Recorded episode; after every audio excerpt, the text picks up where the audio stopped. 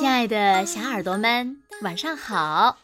又到了听故事的时间了，你的小耳朵准备好了吗？我是每天晚上为小朋友们讲故事的子墨姐姐。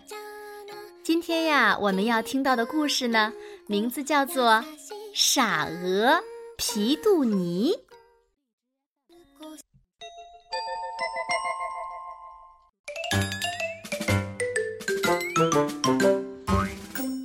清早，傻鹅皮杜尼到河边草地上闲逛。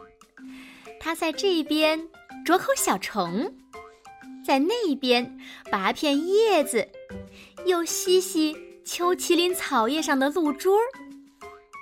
忽然，他发现一个以前从没在草地上见过的东西。这是什么呀？皮杜尼轻手轻脚地靠过去，绕着它，前后左右闻了又闻。再笨的呆头鹅也知道，这味道绝不是鹅该吃的东西。可是我敢说，我以前一定见过这玩意儿。皮杜尼自言自语地说：“哦，对了。”比尔从学校回家的时候，我见过他手上拿着同样的东西，一本书。对了，是一本书。比尔是他的邻居。想到这里，我又想起有一天，我听到比尔的爸爸告诉比尔，书是很珍贵的。他说，有书又爱书的人。就是有智慧，嗯，他就是这么说的。有书又爱书的人就有智慧。皮杜尼又喃喃地说了一遍，然后他努力地想了很久很久。哦，这就对了。如果我拿了这本书。爱这本书，我也会有智慧的。那么，就再也没有人敢叫我傻鹅皮杜尼了。最后，他说道。于是呢，皮杜尼叼起书，夹在翅膀下带走了。知道自己有了智慧，皮杜尼开始骄傲起来了。他把下巴抬得高高的，越来越高，越来越高。骄傲的皮杜尼脖子拉长了好几倍。最先发现皮杜尼变了的是公鸡老金，他说：“也许现在皮杜尼不那么傻了。”他有一本书，而且看起来也真的挺聪明的样子。其他动物也开始相信皮杜尼变聪明了，他们呢一有困难就去请教皮杜尼，皮杜尼也很乐意帮助他们，甚至他们不来问他，他也会主动帮忙。皮杜尼一天比一天更加骄傲。他的脖子又拉长了许多。有一天，皮杜尼听到母牛阿华对公鸡老金说：“奇怪，你头上的鸡冠怎么会跟谷仓的颜色一样红呢？”“那是血液的关系呀，血的颜色是红的嘛。”老金说。“胡说。”我的血也是红色的呀，可我没变成一头红牛啊！一定是你的机关沾到了谷仓的红油漆，才变得这么红的。母牛阿华说：“你们俩真傻呀，老金。”你的机关是农夫为了区别谁是公鸡，谁是母鸡，谁会下蛋，谁不会下蛋，才特别插在你头上的呀。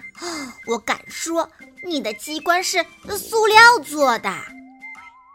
皮杜尼说：“从此，老金早起唱歌的时候呀，再也不敢摇动机关了，怕他一不小心掉了下来。”皮杜尼可没时间想那么多，他忙着呢。在鸡舍里，母鸡艾达领着它的小鸡，紧张兮兮的咕咕直叫。艾达说。我带着小鸡去树林里散步，好像丢掉了几只。农夫说：“我有九只小鸡，可是我不太会数数啊！拜托你，聪明的你，帮我数数看，到底小鸡有没有全在这里呀？”啊，乐意小狼，让我看看，水槽边有三只，饲料槽边有三只，还有三只。在你脚下，现在三乘三得多少？得得六。皮杜尼说：“六，六比九多还是少呢？六比九多还是少呢？六比九多的多了，哪会少呢？”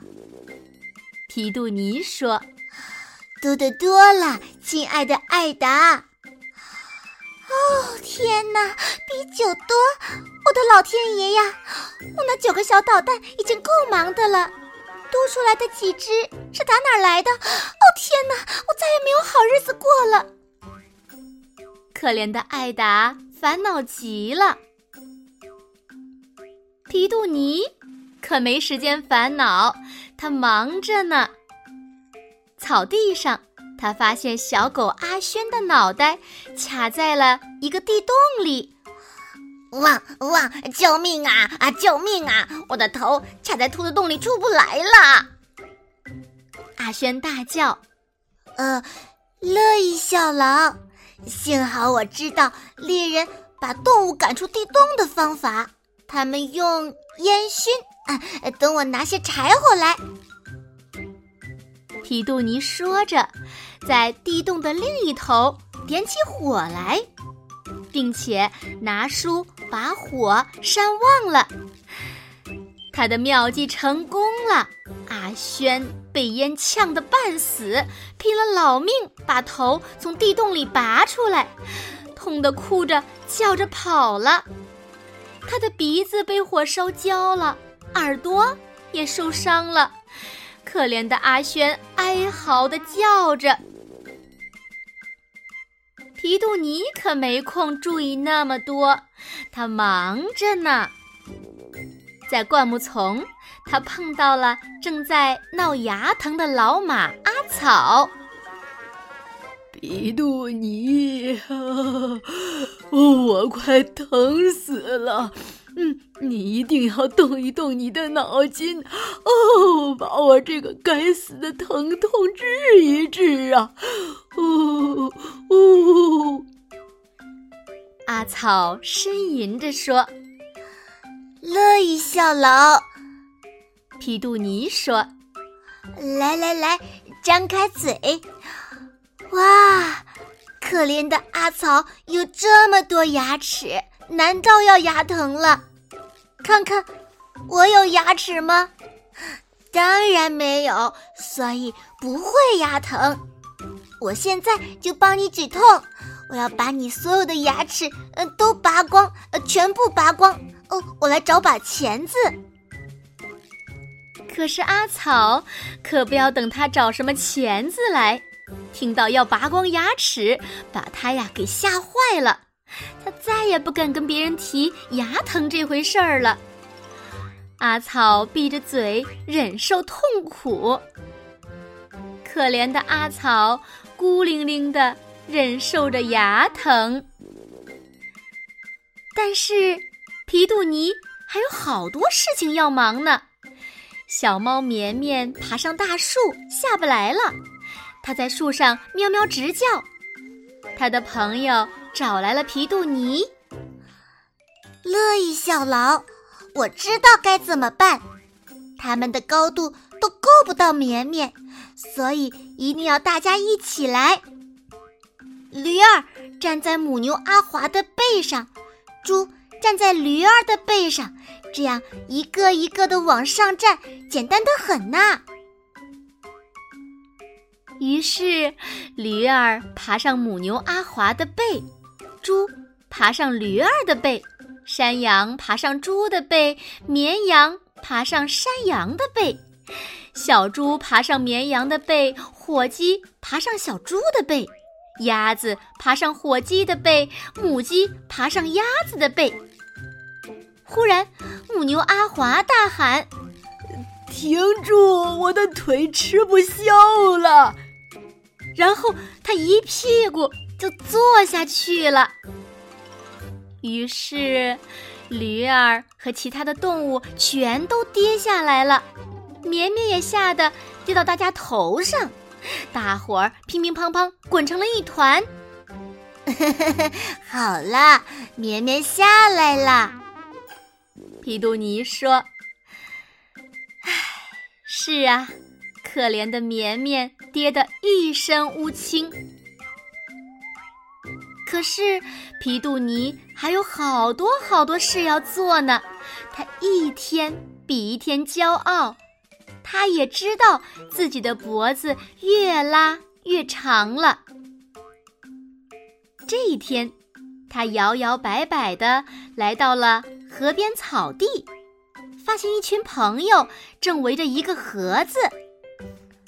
啊，聪明的皮杜尼！我们在路边沟里发现了这个盒子，也许是什么好吃的。皮杜尼，快来告诉我们，盒子上写了些什么呢？乐意效劳，皮杜尼说：“来，我看看。啊，糖果，盒子上是这样写的。嗯，没错，呃，就是糖果，没问题。你们可以打开来吃了。”皮杜尼才刚说完，七个贪吃的家伙就等不及的冲上去扯开了盒子抢糖果。可是，噼里啪啦，噼里啪啦，噼里啪啦，噼里啪啦，噼里啪啦！瞧瞧，这些动物成了什么样子？烧伤的烧伤，挂彩的挂彩。阿草还在默默的忍受着牙疼，阿轩还在呻吟个不停，艾达仍然为多出来的小鸡伤了脑筋，老金也还在为他的鸡冠担着心。农场里的动物个个都不快乐，全都是皮杜尼惹的祸。皮杜尼的神气和智慧也一下子给爆竹给炸飞了，他的脖子又缩回了原来的长度，而且呢，他比谁都丧气，因为他终于发现自己真的一点儿都不聪明。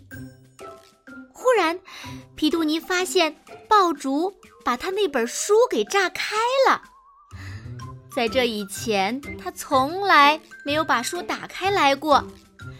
现在，他看到书里面写了些他看不懂的东西。皮杜尼坐下来，仔细的想了又想，最后他叹了口气说：“ 现在我懂了，光把智慧。”夹在翅膀下是不管用的，还得把书装进脑袋里才行。既然如此，我得先学会看书。提杜尼好开心呀，他决定马上去认字。那么，总有一天，他会真的变得很聪明，可以让农场里的朋友们过得更快乐了。好了，亲爱的小耳朵们，今天的故事呀，子墨就为大家讲到这里了。那小朋友们，你们说皮杜尼捡到那本书以后，有没有真的变聪明了呢？还有，七个小伙伴儿在路边的沟里，到底捡到了是一盒什么东西呢？快快留言告诉子墨姐姐吧！